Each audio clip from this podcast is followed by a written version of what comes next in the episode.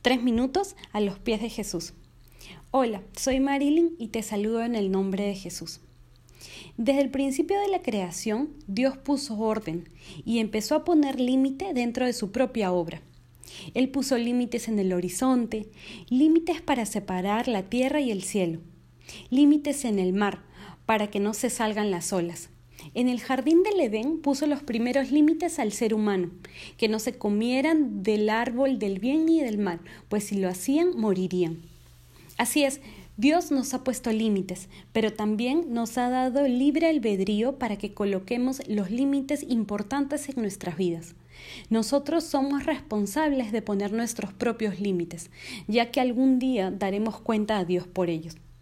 Existen dos tipos de límites, los internos y los externos.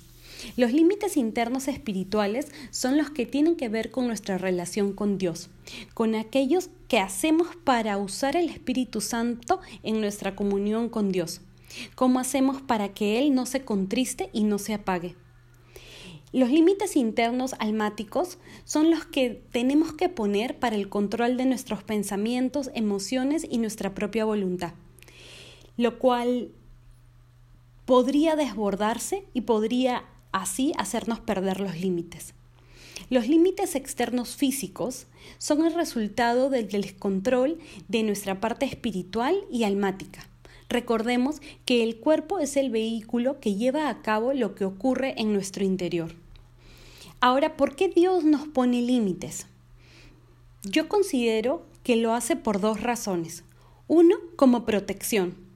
Dios desea protegernos, quiere estar fuera de los peligros naturales, de accidentes, de ataques de otras personas y sobre todo de ataque del enemigo y del pecado que siempre ronda por nosotros. El segundo motivo es por diseño divino. Dios tiene un diseño para nuestra vida, para lo cual nos ha puesto límites. Debemos vivir dentro de esos límites si queremos cumplir el diseño divino en esta tierra. Cuando sobrepasamos los límites puestos por Dios, hay consecuencias y no son buenas. Es necesario establecer límites claros para poder tener vidas saludables. A veces no es agradable hacerlo, pues implica morir a nuestros deseos o sentimientos, pero son necesarios para poder vivir en paz y en armonía con nosotros mismos, con las personas que nos rodean y sobre todo con el Señor. Lo principal es saber que Dios está a nuestro lado para ayudarnos a colocar y mantener estos límites. ¿Qué piensas acerca de esto? ¿Estás poniendo los límites en tu vida?